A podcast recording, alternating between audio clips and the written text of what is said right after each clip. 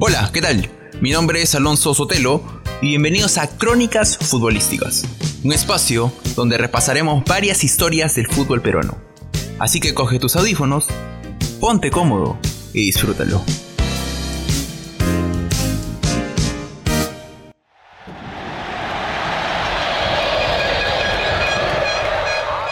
Luis John Top debutó en el 2009 en Universitario de Deportes, en un partido contra Intigas, pero los hinchas lo recuerdan por aquel clásico de ese mismo año, donde la U volteó el marcador en el Monumental con goles de Gianfranco Lavarte y Piero Galo. Ese día, Luis fue la figura del clásico, a pesar que no arrancó de titular debido a que le tocó entrar en un momento caliente del partido al reemplazar a Francisco Paco Bazán. En esta oportunidad, John Top nos cuenta los pormenores de su vida y también de su mejor partido contra Sao Paulo en la Copa Libertadores del 2010. Sobre todo, cuando le tapó un penal al histórico Rogerio Ceni. Y hoy tuvimos el agrado de conversar con él. Arquero peruano a taparle a Rogerio Ceni. Va Rogerio Ceni, atajó Top. Atajó Luis Top, impresionante. No lo puede creer Rogerio Ceni. Absurdos todos. El América. John Top entrando a la historia del fútbol grande de la Copa Santander Libertadores. Quería empezar preguntándote eh, qué está haciendo actualmente Luis John Top, ¿no? Ya de repente un poco alejado del fútbol peruano, creo que en otro país. Sí, ahora bueno, estoy por España estudiando una maestría, un MBA en dirección de empresas deportivas en la Universidad Europea con la Escuela Universitaria de Real Madrid. Digamos que tú ya habías tenido una carrera universitaria previa. Sí, yo terminé en la Universidad de Lima, sí, correcto. ¿En paralelo al, cuando jugabas en la U o...? Sí, correcto, correcto. Okay. Y digamos, ¿cuál es el balance que tuviste con Pirata el año pasado respecto de repente a los, al tema de partidos, el entrenamiento, si te cumplieron en los pagos? Bueno, eh, pienso que los clubes de provincia, especialmente los clubes que recién se inician en primera división, se manejan de una manera muy desordenada, ¿no? No tuve una muy buena experiencia en ese club. Y la verdad que se quedó con, con deuda también. Eh, pero bueno, es parte del proceso que, que, que, es nuestro fútbol, ¿no?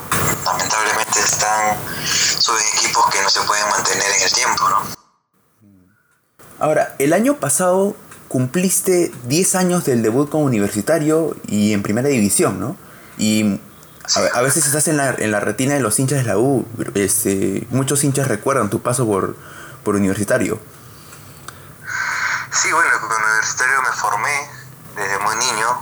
Eh, creo que, que me tocó debutar como universitario.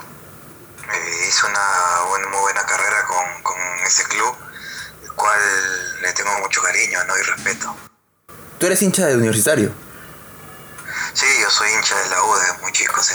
Y también digamos que se cumple 10 años desde que Juan Reynoso también eh, te, y te hizo debutar, todo. ¿Consideras a Juan como el mejor DT que tuviste?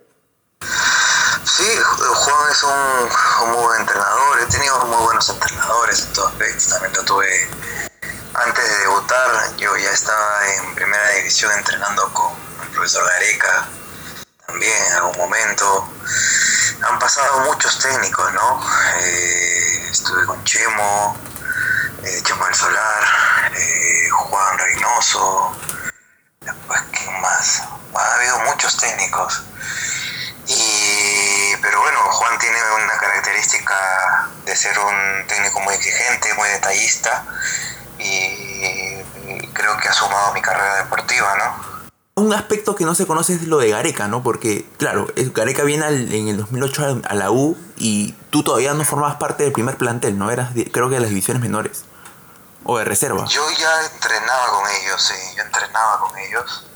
Este, estaba en esa época, éramos, estaba Raúl Fernández, estaba Oscar Ibáñez, estaba yo, también estuvo en su momento José, ¿no? Estábamos ahí en, en el primer equipo. ¿Y qué recuerdos de Gareca en ese entonces? ¿no? porque era un Gareca, claro, este, que no era tan mediático en el Perú, ¿no? Era su primera experiencia aquí en universitario y ahora, ¿no? De lo que ahora lo que es Gareca, ¿no? Que nos ha dado bastantes alegrías. No, el profe Ricardo, una gran persona, inicialmente una gran persona, ¿no? Un gran tipo. Y dos, como profesional, desde, desde esa época se veía que iba a ser un, o sea, tenía la experiencia como jugador de fútbol tantos años y un universitario, lo hizo campeón también y, y este y, los mejores recuerdos de él, ¿no? Como técnico, muy exigente también, muy detallista en esa época, ya incitaba mucho el tema de los videos, me acuerdo que citaba por grupos, en el hotel está acá en Miraflores donde universitario concentraba siempre, el hotel Ariosto, ¿no? y, y no, el profe siempre ha sido un técnico muy exigente y, que mantiene su, su, base de trabajo, ¿no? El profesor Bonillo y el profesor este, Bocha, ¿no? Santín. Y retomando un poco lo de Juan, él digamos que te da la segunda oportunidad de volver al fútbol con Melgar en el 2016 eh, ¿Cómo se dio ese encuentro en? ¿Cómo se dio, digamos, ese contacto? Porque ya estabas alejado del fútbol por más o menos dos años, ¿no? Por el tema del doping. Entonces es complicado cuando un jugador vuelve, ¿no? Después de tanto tiempo. Sí, es, muy difícil volver a reinsertarte, ¿no? Pero bueno, yo seguía trabajando, venía entrenando por mi cuenta, ya que no se puede, tienes que seguir ciertos parámetros deportivos cuando pasa ese tipo de, situación y Juan, a través de una tercera persona, llega a mí y quedamos para poder volver a, a Melgar. Hicimos ahí una rotación con los arqueros, que él maneja siempre ese tipo de perfil. Y agradecido con Juan, ¿no? Juan lamentablemente me lesiono también ese año, eh, me rompo la rodilla en un partido contra Cristal en, en la Florida y quedo fuera de la semifinal y final, ¿no? Ahora, e, ese año tú que no terminas, digamos que ya este, no, digamos que Melgar no quiso de repente seguir contando contigo para separar tu recuperación o algo, o fue por tu propia cuenta de que decidiste dar un paso al costado? No, no, no, Melgar no renueva conmigo por el tema de la lesión, ¿no? No renueva conmigo por el tema de la lesión, me lesioné con ellos y es parte del proceso del fútbol, ¿no? Lamentablemente se manejan así los códigos internos del, fútbol allá en Perú y, obviamente se entiende y, uno asume ¿no? en el momento. En algún momento dijiste que era un sueño volver universitario, aún no se da, pero digamos que aún hay ese anhelo, ¿no? Bueno, uno nunca sabe, ¿no? El fútbol da muchas vueltas, ahora estoy en otra etapa, este, alejado un poco del fútbol este, directamente jugando, ¿no? Eh, por muchos factores, decisiones personales. Pero bueno, uno nunca sabe cómo puede volver a universitario, ¿no? De repente no jugando, de repente en otra, de otra forma, ¿no? Pero sí, te, digamos, te gustaría sí jugando, ¿no? O sea, digamos, porque aún no estás retirado, ¿no? Oficialmente. No, no, todavía no. Uno nunca sabe, como te digo, uno nunca sabe a dónde puede volver y, y qué oportunidades te puede dar el fútbol, ¿no? Esa es la, la verdad. Ahora, dentro de universitario también eh, gran parte de esas temporadas peleaste el puesto con Raúl Fernández. Incluso... Eh, sí. Sí, eh, digamos que era un, era un compañero, digamos, muy cercano a ti, porque creo que eran de la misma categoría, ¿no? Empezaron creo en menores también. Sí, sí, sí, claro, compartimos muchos, en esa época Universitario Menores tenía dos o tres equipos, ¿no? Entonces uno jugaba en universitario A, B, ¿no? de América, universitario que se llamaba antes. Luego en segunda división también habían dos equipos de segunda división de universitario. Entonces, eh, siempre hemos compartido camerines, en algún momento también hemos estado juntos en alguna de esas de, esos equipos, pero la relación en primera división siempre fue la mejor. Eh, tuvimos una muy buena relación. Raúl, yo y Paco, ¿no? En ese momento estaba Paco Bazán también Estábamos en esa época dirigidos por la preparación de arquero por Miguel Miranda y el nivel de competencia era muy alto, ¿no? Éramos, entrenábamos a muerte todos los días y, sin quitar la amistad, ¿no? Nunca hubo ese celo, todo lo contrario, siempre nos apoyábamos y, rescatábamos lo positivo de, del, otro, ¿no? Digamos que fue un ejemplo para ti, por, los tips que te daba y, y los entrenamientos por los que compartían. ¿Quién? Raúl. Mm, más que tips, creo yo, quien nos daba o nos guiaba era el preparador de arquero, ¿no? Los preparadores de arquero en ese aspecto, Miguel Miranda nos ayudó muchísimo, ¿no? Entonces, este, pero la, nosotros nos conocemos de muy, de niños, entonces sabemos los, como te digo, sabemos lo que cada uno tiene como fortaleza, ¿no? Y, nos conocemos de muy chicos. Al igual que en ese, en ese tiempo también estaba Paco, Paco Bazán y, también tenía cosas muy positivas, venía de España a jugar y, los entrenamientos eran, eran como, eran muy competitivos en esa época, ¿no? No solamente en el arco, sino también en el tema de, del día a día con los jugadores, ¿no? Era muy exigente. ¿Tienes alguna anécdota de repente ahí con Raúl que ha sido, digamos, este, un, más, más que un compañero, un amigo dentro de todo el fútbol? Anécdotas. Una anécdota, si bien, digamos. Una anécdota que cuando, bueno, me tocó jugar en Brasil, me toca jugar en Brasil, él también viajó y me dice, se, acercó a felicitarme y que, y que no le sorprendía si es que yo comenzaba a tapar por él, ¿no? Entonces yo le dije, no, en esa época se tenía que respetar el tema de que a él lo iban a vender, ¿no? Que me lo compartió en algún momento también el preparador arquero. Y ahí es donde hemos comenzado a rotar el puesto, ¿no? Básicamente eso. Claro, ese partido mítico en Brasil donde le tapas el penal a Rogero Ceni, que incluso se fuiste de tendencia internacionalmente. Sí. sí, Incluso tú comentaste que Ceni te regaló el short, ¿no? Sí, claro. Ceni me regaló él, yo le regalé mi camiseta. Y hicimos, y bueno, y nos quedamos conversando ahí en, en el área de doping, ¿no? Pero, nos tocó estar juntos. ¿no, ¿No te has vuelto a encontrar con Ceni? ¿O sí? No, no, ya no, no, no, ya no, nuevamente no. Ahora, si tuvieras que elegir entre el mejor momento futbolístico que tuviste, eh, ¿con cuál te quedarías? El mejor momento. Lo que pasa es que hay muchos. También Claro. No solamente es la Copa Libertadores, también viene una Copa Sudamericana que también tuvimos un muy buen nivel, ¿no? Que llegamos a cuartos de final, octavos, creo que fue, no me Cuartos contra Vasco, pues, ¿no? En el 2011. Claro. Entonces, no solamente se. O sea, mire, hace cuánto tiempo no Universitario no hace buenas campañas internacionalmente, ¿no? Entonces, me, siempre recuerdo esas anécdotas de cómo en esa época se manejaba los torneos internacionales de una manera totalmente distinta, ¿no? Pero hay muchos, muchos, muchos, muchos partidos para mí que, más que todo las copas, ¿no? Lo que, las copas internacionales que, que gracias a Dios me ha ido bien también. Natan de penales contra Godoy Cruz, este, que también terminé atajando algunos penales ahí. Y nada, la verdad que contento, ¿no? Y el año pasado también que, dentro de todo el año tapé tres penales, ¿no?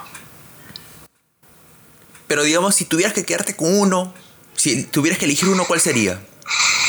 Bueno, el que más se me caracteriza es con, con Sao Paulo, ¿no? Pienso yo que ese fue una muy buena vitrina.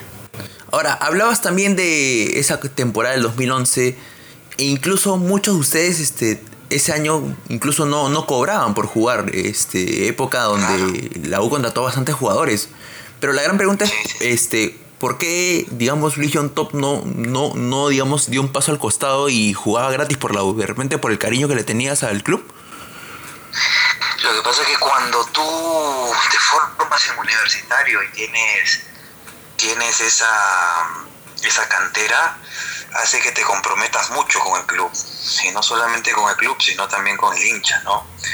Esa época, como tú bien sabes, y hasta el día de hoy nos deben dinero y lamentablemente es parte de nuestro fútbol peruano que se maneja de esa forma. Este, a todos esos jugadores se les debe esa cantidad de dinero, ¿no?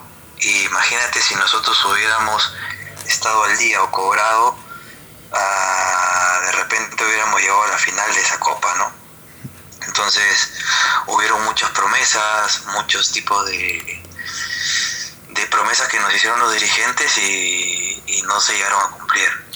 Pero siempre el, hecho de jugar en universitario siempre es un plus, ¿no? no el tema económico no solamente es una motivación, sino todo lo que implica todo lo que implica universitario, ¿no? La gente, el hincha, el día a día, el compromiso, la institución, la historia, todo ello, ¿no? ¿Hasta hoy te dan plata, Luis? ¿Qué cosa? de universitario. Si no, no hicieron la reestructuración, están haciendo la reestructuración de todo eso. ¿Y más o menos cuántos, cuántos meses te deben en esa época fueron como 10 meses, creo que nos debieron. 10 meses. ¿Y que te siguen debiendo hasta ahora? Claro, a, todos los jugadores, ¿no? Entraron, ¿te acuerdas que ingresaron en una etapa concursal, ¿no? Mm, que Universitario entró en una etapa concursal, al igual que otros clubes, de administraciones que, que tenían que reestructurar esa deuda y como toda la deuda del club y dentro de la deuda global que el día de hoy están hablando está hay un porcentaje de jugadores de fútbol, ¿no? Y han pasado ya nueve años y, y bueno, es increíble, pero bueno, en fin. Y nadie eh, se. Sí, no, yo, pensé que, digamos, que esa deuda que, que, mantenían con gran parte de los jugadores del 2011 ya, la, digamos, que estaba cerrada, pero, o sea, todavía les deben, entonces le deben también a Ruidías, a Fano, a Viti, esos jugadores que también estaban en ese plantel. Sí, claro, claro, claro que sí. Y digamos, ¿y por qué no has tomado, digamos, otro tipo de medidas contra el club pues, por la cantidad que te deben? Lo que pasa es que se sigue un proceso, ¿no? Tú quieres ir a, desde, tu forma solo, es muy largo, mucho más largo de lo que ahora es, ¿no? Pero supuestamente hay una agremiación que, que tiene que estar pendiente de ese tema, hay está la federación también involucrada, en su momento la asociación, o sea, hay un, hay todo un este, instituciones que están encargadas para dar, para se metió de copia ahí, ¿no? Entonces se tiene que seguir ese proceso, ¿no? Lo único que nos dijeron a nosotros fue ingresen su deuda y nosotros nos encargamos de ver el tema de reestructuración que hasta el día de hoy está. Y entran nuevas administraciones y solucionan lo de ese año y no ven lo de atrás, ¿no? Es muy fácil. Y, y en base a eso, sobre todo cuando no cobraste bastantes meses por jugar, te dolió bastante cuando te separaron del club en el 2014 por el tema del doping. Sí, correcto. Lo que pasa es que ya con, con los años uno aprende, ¿no? Eh, es como, como las empresas, ¿no? Mm, esto me genera rentabilidad y esto no me genera rentabilidad, ¿no? Me genera gasto y mantener a un, a un jugador que lamentablemente sale en topaje, número uno, este, un costo y número dos, que también tienes que seguir ciertas políticas de no entrenar en el club y otras cosas, ¿no? Exactamente qué tomaste Luis para este cuando para cuando te dieron el, la suspensión. Yo venía de una lesión de la mano, me rompí no sé, también el año 2012 o 12 creo. ¿Cuándo? La mano, sí, por universitario.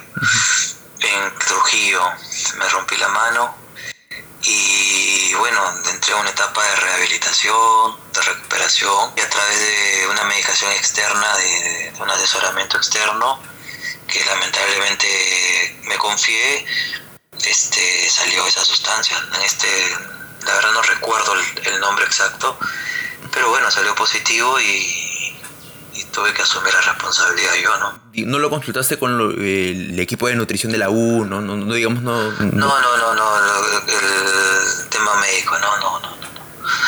No, eso fue algo externo, ¿no? Que, la, que dentro del año pasé muchos exámenes de doping en Perú y no tuve ningún problema eso pasó en, a nivel internacional, ¿no? O sea, o sea, digamos que es un también es otro problema que podríamos se podría afectar en el Perú, ¿no? Porque digamos las evaluaciones no son distintas a nivel internacional. Mm, en esa época no lo sé más, en esa época nosotros no teníamos el soporte de asesoramiento que los clubes tendrían que tener, no, no el comando médico, sino este, en esa época la federación no le daba información o de repente no estaba bien filtrada la información a los clubes, ¿no? En ese año también sale en doping Dalton, que vino el brasilero Dalton Moreira, yo, y, nos tocó asumir ciertas ciertas cosas, ¿no? Hoy en día ya es distinto, ¿no? Hoy día ya, después de esos casos ya cambió todo, ¿no? Cambió todo, ya habían en un mural interno todo lo que se podía, no podía consumir, ¿no? Sí, incluso hasta hace buen tiempo que no hay jugadores peruanos que este, lamentablemente han pasado por el, han, han sido suspendidos por el doping. Eh, ese día que te, que digamos que te comunican la suspensión, ¿dónde estabas? ¿Cómo lo tomaste? ¿Qué se te vino a la cabeza? Estaba en Campo Maru, estábamos entrenando y llegó el mensaje y bueno, eh, me sorprendió porque había pasado tres meses de lo que del examen y, bueno, pasó. Tuve que viajar a Los Ángeles a un laboratorio en la UCLA para poder hacer todos los temas de apelación y lamentablemente la Comebol tuvo su argumento y, no procedió la, el tema ¿no? de apelación. Pero ¿qué pasó por tu cabeza, digamos? ¿Cuál fue la primera, este, la primera impresión que se te vino en la mente, no? Sorprendido, ¿no? Básicamente sorprendido, triste obviamente, ¿no? Porque enterarte que te suspenden por un, una larga temporada es complicado, ¿no?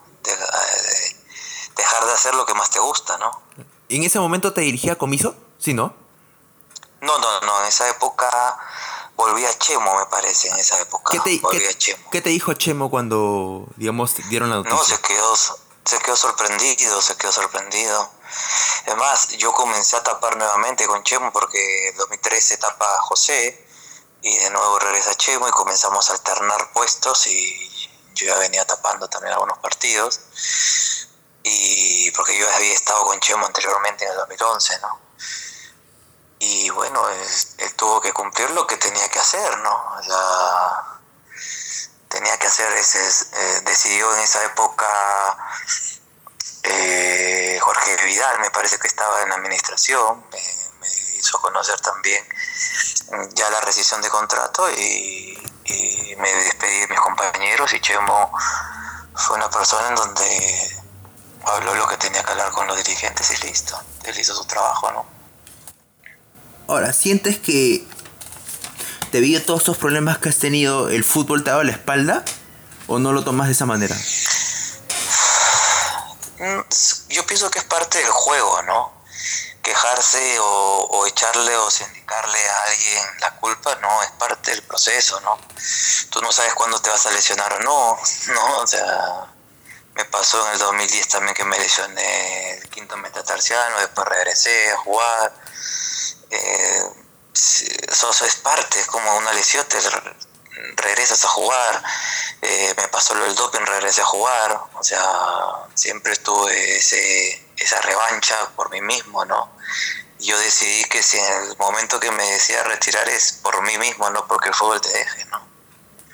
Y si decido no jugar ahora es por muchas cosas también que, que no me gustan o no, no, no, no comparto en ciertas ciertas organizaciones de, equipos que me toca ahora jugar, que me ha tocado jugar ahora en equipos de provincia, que no he tenido muy buenas experiencias las dos últimas experiencias, como el caso de Huaraz y el caso de, Piratas, que te prometen una cosa y al final no terminan cumpliendo, ¿no?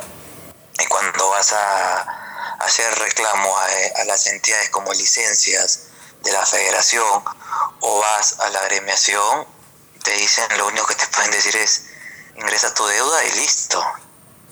¿No? Presenta tu documentación y listo. Entonces, cuando licencias, cuando licencias te da o les entrega a todos los clubes antes de iniciar, ¿no? Este su trabajo como, como club profesional, ciertas pautas a seguir. Tú lo puedes investigar, todo lo que licencias les dice que tienen que cumplir, ¿no? Entonces, imagínate, nosotros entrenábamos en unas canchas sumamente terribles en Chiclayo, sumamente terribles. Ya llegó Pablo Segarra, ¿no? Con Martín Hidalgo, con su hermano, con, con Carlos, me parece, Carlos. ¿Cómo, técnicos, ¿Cómo un técnico se va a poder desenvolver de una manera adecuada o tener a un, un plantel este, motivado si no tienes a veces campo donde entrenar? ¿no? Y si no tienes campo donde entrenar, imagínate, no tienes camerines para entrenar. Entonces, donde tu utilería es un mototaxi, ¿no? Y donde tu donde tienes que esperar un bus en plena calle, al costado de un establecimiento de, gasolinera. Entonces, ¿cómo eso no sale a la luz? Eso no sale a la luz. ¿Por qué? Porque si uno sale a la luz, uno es el conflictivo, uno es el uno es el malo de la película, como se dice, el jugador está reclamando mucho y es problemático, ¿no? Entonces, eh, la alimentación, los hoteles donde, donde se concentra, o sea, ese equipo concentrado en hostales, ¿no? Entonces, eh, son cosas o alertas que, que, se tiene que tomar en cuenta la federación o las entidades que tienen que regular todo esto. Porque no es posible que, que no haya hasta a veces ni agua para que algunos jugadores puedan ducharse, bañarse o, o tomar, ¿no? Entonces, ¿cómo te vas a desempeñar bien? Las lesiones, ¿no? O sea, una de las cosas que yo me retiro de ese club es porque comencé a sentir ciertas dolencias en, los, en el talón de Aquiles y tuve que retirarme de ese lugar, ¿no? Informando al club y todo se informó al club. Y lamentablemente ellos recién ahí comenzaron a tener una mejor, un mejor comando médico. No teníamos un comando médico, no había para terapia, no había instrumentos, no había después tuvieron que hacerlo. Y licencias, ¿me entiendes? Te dice todas las cosas que tiene que cumplir un club profesional. Todo, absolutamente todo. Pero cada cuánto van, qué cambios hacen, qué evolución hay. ¿No? Cuando vas a otras partes del mundo y una tercera división tiene todo eso más. Entonces nos explicamos por qué después nuestro fútbol no evoluciona o nuestra liga no evoluciona o, la, como tú me comentabas hace un rato, o sea, el gran trabajo del técnico de la selección es alucinante, ¿no? Porque con tantas carencias en el fútbol, hacer lo que se hace es increíble, ¿no? O sea, imagínate si nuestro fútbol peruano tendría las mismas condiciones que, los clubes, ¿no? Me refiero, las mismas condiciones que, que, la, misma, que la misma selección, ¿no? ¿Dónde estaría esa liga? O sea, digamos que todos estos malos tratos dirigenciales, la informalidad misma. La corrupción, ¿no? Digamos que todo eso está decepcionado del fútbol peruano en sí y es por eso que de repente no te gustaría recalar en un equipo así de provincia, sino más que todo un club más formal o, de, o digamos un club de Lima. Eh, yo pienso que no solamente hay clubes que se manejan también en provincia, de, por ejemplo, el caso de Melgar, cómo, cómo evolucionó, ¿no? Que ha tratado de hacer las cosas bien. Observo que también está el tema de este equipo binacional, que ahora es Cusco, me parece, ¿no? No, no, es Real este, Garcilaso, Cusco. Y, y, bueno, o sea, hay clubes que por ahí están invirtiendo en mejores campos, mejores instalaciones, ese tipo de cosas es bueno, pero que, que sigan habiendo una evolución, ¿no? Que no solamente se queden solamente poner una cancha de fútbol, unos buenos camerinos y listo. ¿Por qué? Porque eso te va a resolver el fútbol, eso te va a resolver la liga peruana, ¿no? Para competir un segundo, tercero, primer puesto. Te va a servir. Pero cuando quieras salir afuera, a jugar un torneo internacional, tú vas a decir, ¿por qué los equipos peruanos no rinden a nivel internacional? ¿Por qué? ¿Te has puesto a pensar en eso? Por lo que me decías, ¿no? No solamente eso, sino que, por ejemplo, un ejemplo simple y, y, fácil. Hoy en día, todos los jugadores, lo que en la selección lo pusieron, los GPS, ¿no? Los famosos GPS y todas esas cosas, ¿no? Que tanto corre, que cuanto esto, que los temas tecnológicos que hoy en día están muy pegados a nivel internacional en el fútbol. ¿Cuántos clubes, no? Manejan ese tipo de tecnología en el fútbol peruano. Muy pocos. Contaditos, sí, muy pocos. Entonces, yo como presidente, si yo soy dueño de un equipo, tú eres un equipo, dueño de un equipo, tú vas a decir, yo voy a pagar mil euros o mil dólares, por decirlo así, a un jugador. ¿Ok? ¿Cuál va a ser mi retorno de esa inversión para mí y para mi club? Porque tú inviertes para, para que tengas un retorno. ¿Correcto? Entonces, si él invierte esos mil dólares, ¿ok? ¿Tú no te, no te gustaría saber si tu jugador de fútbol está corriendo? No solamente cuando juega, sino también cuando entrena. Si realmente cumple los parámetros de entrenamiento dentro del club. Y también hay otros índices de medida fuera de la cancha. ¿No? Entonces, o sea, un ejemplo solamente así de básico, ¿no? Nutrición. ¿Cuántas dentro de licencias te dicen que tienes que tener nutricionista, comando médico y otras cosas más? ¿Cuántos tienen el fútbol peruano? ¿Cuántos? es muy, es, si un jugador de fútbol está con sobrepeso, ¿qué hace, lo, qué hace la prensa? Se ríe el crioísmo, ¿no? Pero ¿qué hace el fútbol por, para que regule eso bien, que hace el club. ¿Eh? Y así son detalles, detalles, detalles. Cosas simples te lo digo, ¿no? Que uno como jugador de fútbol lo ve y fíjate, las ligas internacionales están en otro nivel por algo. O sea, imagínate que cuántos equipos de fútbol pero tienen un, un, un estadio propio. ¿Cuántos?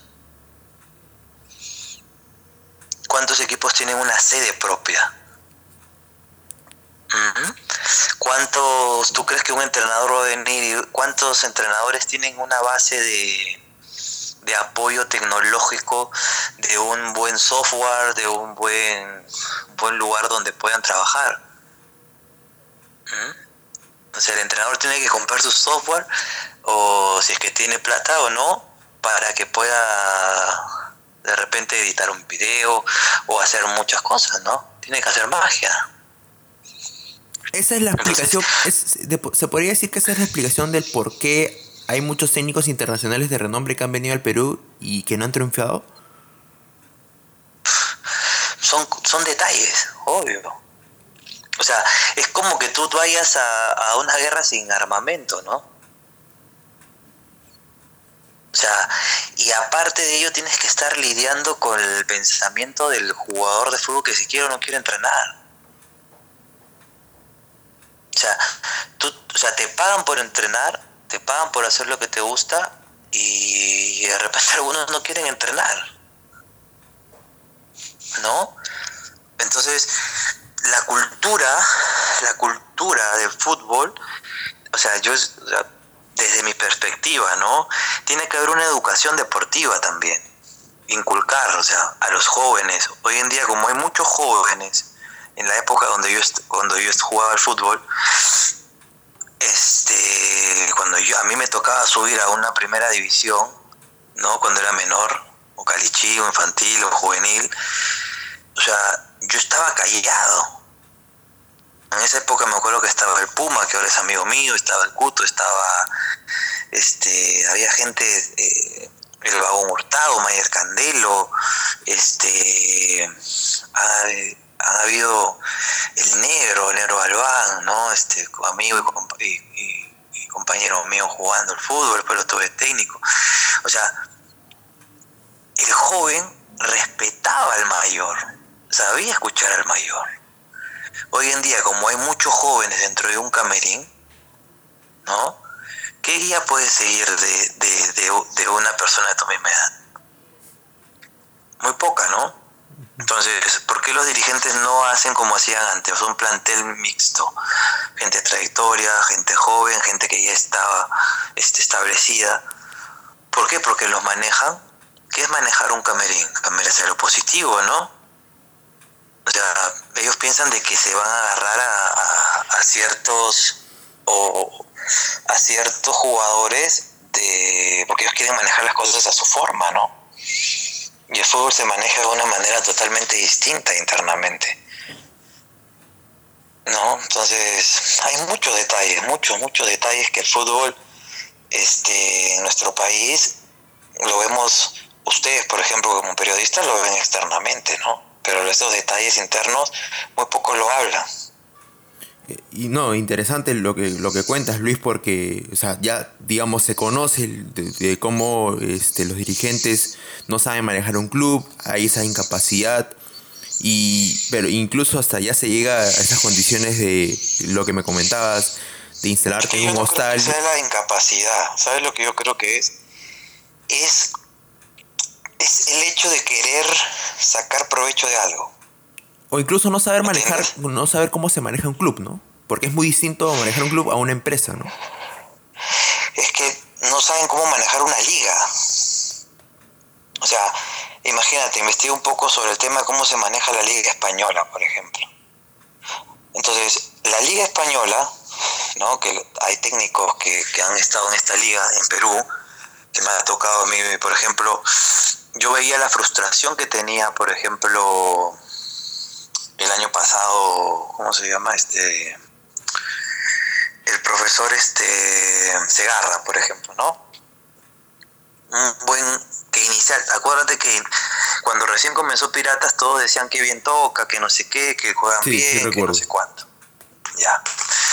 Entonces, él, él, no tenía una, un apoyo dirigencial y, y, y, como somos cortoplacistas en el Perú, quieren que, que, un equipo con jóvenes y con algunos por ahí de, trayectoria, este, cuanto más, a cuanto hay un, muchos jóvenes y a veces, o sea, tienes que saber guiarlos y, no tiene, no tenía apoyo, no tenía apoyo, ¿no? Pero bueno, la liga, la liga aquí este, u otras ligas a nivel internacional, tratan de consolidar, número uno, le dan un apoyo, como acá lo manejan liga, la liga es una empresa, por decirlo así, ¿no? Como una federación, por, por decirlo así, o sea, y ellos le dan un apoyo a todos los clubes. ¿En qué aspecto? Hasta manejan los, los tienen que, los clubes le tienen que dar este, información de sus balances generales, de las inversiones que hacen. ¿Por qué? Porque la liga lo que hace es internacionalizar la liga española. O sea, imagínate que del 100% de ingresos de la Liga 1 española, el solo el 3% es el mercado español. Lo demás está en India, China, y otros países del mundo. ¿No? Entonces, tienen una estrategia dirigida hacia lo externo, hacia internacionalización. Digamos que acá es difícil, ¿no? Por el tema de que difícil. no hay una cultura futbolística en el Perú y aparte que, digamos que futbolistas peruanos no trascienden mucho, ¿no? Correcto pero ¿por qué no salen muchos futbolistas peruanos afuera? No, no lo salen hace tiempo también.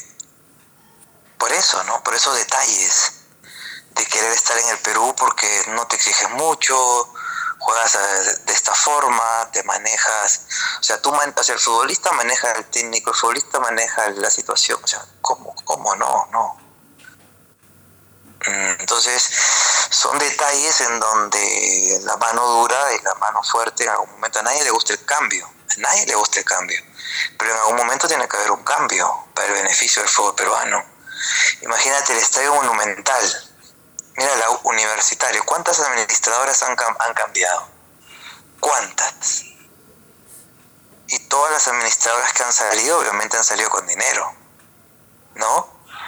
Pero ¿cuántos eventos deportivos se hacen al año en el Estadio Monumental? Te pregunto. Conciertos varios por el tema de la esplanada, sí. Pero eventos deportivos, Deportivo atentamente solamente creo en la presentación del, de la U al, inicio. Correcto. Entonces, lo, los escenarios de, de, música también es un ingreso, obvio. Pero tremendo estadio. ¿Por qué, no, ¿Por qué tú no explotas más ese estadio? ¿Cuánta? Sabes que uh, estamos hablando de otra magnitud, ¿no? Pero el Santiago Bernabéu está considerado como museo, uno de los, como parte de los museos más emblemáticos de, de Europa, de España, o el primero o el segundo en visitas, en visitas, ¿no? Entonces, yo pienso que falta gente que se capacite fuera, ¿no? Este, porque tenemos mucha gente que se, o que se contamina del sistema peruano, ¿no? Que se, que se contamina del sistema. ¿Cuál es ese sistema? Que lo vemos en nuestra política, ¿no? La corrupción, la del favor del amigo, la de manejarlo a lo, a lo todo criollo, ¿no? Cuando vienen personas que quieren generar un cambio, no lo van a hacer o no lo generan. Pero bueno, pero hay que también sacar lo positivo. Mira, los panamericanos que se hicieron en Perú. Ya, no es que no se pueda hacer, no que se quiere hacer. Porque los panamericanos, como es algo que se ve hacia afuera, ¿no? Este, ahí sí todo el mundo se mueve. O lo que pasó con la final de la Copa Libertadores. ¿No? Entonces, si el Estado se involucraría un poco más en saber ayudar a todos estos clubes y tratar de ponerlos a todos al mismo nivel, ¿no? Entonces, como por ejemplo Telefónica, no sé si se, ¿quién es el oficial principal ahora de la liga? Eh, Telefónica. Movistar, claro. Movistar. O sea, imagínate, a Universitario le dan, no sé, dos millones de dólares o un millón de dólares al año. Y a un equipo que recién llega le van a dar 200 mil dólares o 300 mil. Entonces, van a hacer su presupuesto anual, ¿no? ¿Y qué va a pasar? ¿Qué jugadores, o sea, vas a competir con esos, con esos equipos? Y no todo ese dinero también entra para el club, ¿no? Se va, tú ya sabes por dónde. Entonces, entonces son detalles que y después no tienen para pagar jugador y que tienen que buscar, o sea, un equipo que recién sube ¿no? Va a tener que buscar auspiciador. ¿Quién lo va a auspiciar? O, cuántos equipos se caracterizan por un pueblo o por una ciudad? Muy pocos, ¿no? Muy pocos. Entonces, y vas entrando, vas ondando, vas, vas viendo más allá de lo que normalmente ves tú y, el fútbol lo vas a ver. Lo que yo te estoy diciendo, de repente tú dices, o sea, de repente no lo sabías o no lo habías visto de esa perspectiva, ¿no? Entonces son detalles que, que, a veces uno se pregunta por qué no esto, ahí están, esos son los detalles, ¿no? Imagínate Argentina, o sea, un país futbolero, ¿no? Pero con la economía que tiene actualmente, que es mucho menor a la de Perú, supuestamente por arranques económicos, ¿no? De PBI y todo ello. Eh, sus ligas y su dinero y pagan más a los jugadores y tienen mejor respaldo económico que, que equipos de Perú, ¿no? Entonces, y así, muchas cosas, ¿no? Luis, tú me comentabas que estás estudiando un MBA en gestión deportiva, digamos, ¿quieres aplicar lo que estás estudiando en el extranjero aquí en el Perú? Digamos, ¿es una, una meta que tienes? Mm, creo que mi primera meta es seguir adquiriendo conocimientos aquí fuera, ¿no? Quiero seguir adquiriendo conocimiento fuera, seguir conociendo... No lo que pasa es que no solamente este MBA me, me habla sobre fútbol, ¿no? Estamos hablando de empresas deportivas, o sea, ver, no sé, pues, o sea, ahorita, por ejemplo, hemos tenido un viaje a Nueva York y hemos visto empresas de la NFL, la NBA, este, o sea, ves todo lo que es deporte, todo lo que implica el deporte. Por ejemplo, he visto casos, por ejemplo, de cricket, por ejemplo, no sé si has escuchado ese deporte. Entonces es un deporte que en la India es muy pegado y maneja cifras tanto igual que el fútbol a nivel internacional. O sea, muchas cosas, o sea, esto ve todo lo que significa deporte, Fórmula 1, muchas cosas, no solamente es fútbol. El fútbol es, un, es una parte de todo, ¿no? Que me gusta el fútbol, sí, y de repente he investigado más del fútbol, sí. Pero yo pienso que en algún momento sí me gustaría hacer un proyecto en Perú, que fuese, o pertenecer a una parte este, una, este, una gestoría externa a alguno de los clubes, sí, pero creo yo que todavía necesito tener la experiencia, capacitarme, eh, las relaciones, este, seguir viajando, seguir adquiriendo conocimientos, insertarme en el mercado laboral de aquí, de afuera, ¿no? Me gustaría, es lo que yo quisiera, ¿no? pero bueno, es, es este, vamos a ir viendo cómo va madurando el tema, ¿no? Ahora Luis, y ya para culminar, eh, sí, hablábamos antes del el mejor momento futbolístico que tuviste, y ahora, si te tuvieras que quedar con un partido, con el mejor partido que hiciste, ¿con cuál te quedarías? El de Brasil, por todo. No solamente fueron los penales, fueron muchos mano a mano, fueron muchos, muchas jugadas que se. Tú ves, hay un, hay un video en, en YouTube de casi 20 minutos que yo me quedé sorprendido la otra vez. Y hay muchos muchas jugadas igual que, que, que, manos a manos salidas. La verdad que muchas intervenciones que me quedé yo también impresionado al ver al verse a uno no hmm. ah digamos que tú sueles ver, ver, tus videos para digamos rememorar esos momentos no la verdad que lo he visto después de tiempo, porque hace poco me, me taguearon a, como tú me comentaste hace un tiempo, los 10 años y todo ello, y vi, vi, sí, vi, vi, vi. Y la verdad que no era, yo no sé mucho, cuando jugaba no era mucho de verme, ¿no? Sí ver al rival, pero no a mí, a mí mismo, ¿no? Pero sí, me he visto y la verdad que súper, súper. Correcto, Luis muchas gracias por tu tiempo y espero que te, esté yendo bien y, muchas gracias por toda la información que me has brindado sobre, sobre todo lo, por los últimos, lo último que pasaste, ¿no? Lo lamentable. Sí, bueno, es parte de nuestra, nuestro fútbol, ¿no? Y, ojalá mejore, ojalá haya una evolución, ojalá que estos clubes nuevos que suben se puedan manejar muy transparente y, y ordenadamente, que es lo mejor, ¿no?